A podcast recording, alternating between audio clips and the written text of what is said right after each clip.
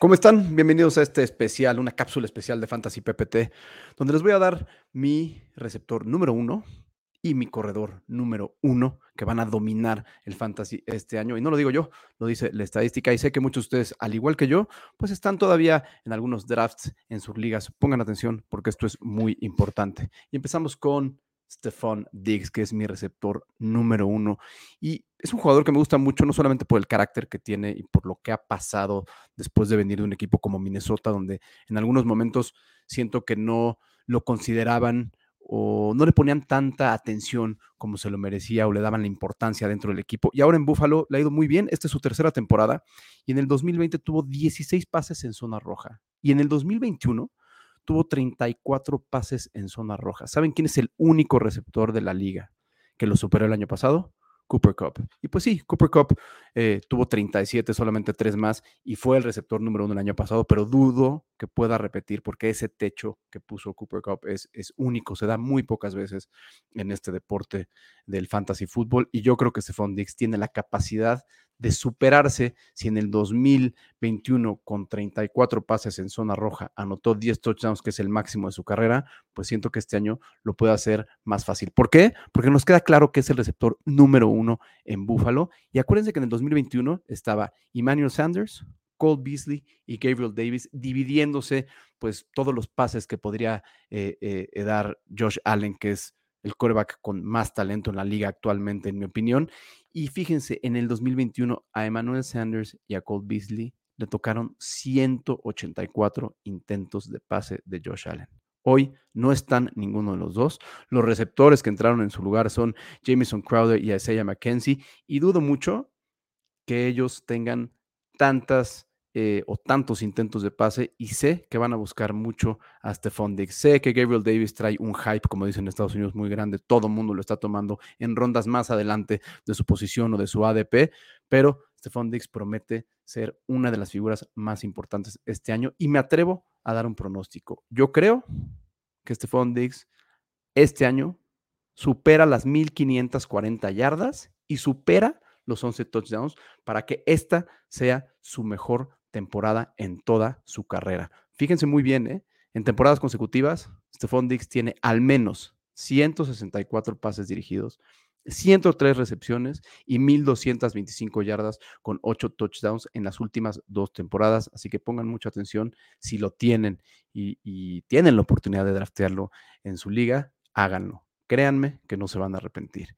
Y por el otro lado iba a ser una cápsula por separado, pero bueno, como hicimos el programa del jueves con McFly el jueves pasado, pues creo que tengo que reforzar mi punto. Y mi running back número uno este año, y que confío mucho que también tendrá, pues tendrá el mejor año eh, de toda su carrera, es Dalvin Cook. Yo lo sé, yo lo sé. Dalvin Cook nunca ha terminado una temporada, o más bien, nunca ha jugado todos los partidos de una sola temporada en toda su carrera. Este año cumple 27 durante esta temporada y fíjense los datos que tiene, son muy interesantes. En el 2021 tuvo 22 acarreos por partido y eso es algo que buscamos mucho en el fantasy, es tener un running consistente que constantemente tenga las oportunidades. Es decir, que cuando esté en el campo, siempre se la den a él y no tengan un running back core, como le dicen, o un running back committee, como le dicen en el fantasy en Estados Unidos, donde tienes otros tres o cuatro o por lo menos dos buenas bancas para entrar en, eh, tercer down o tal vez en un primer down cuando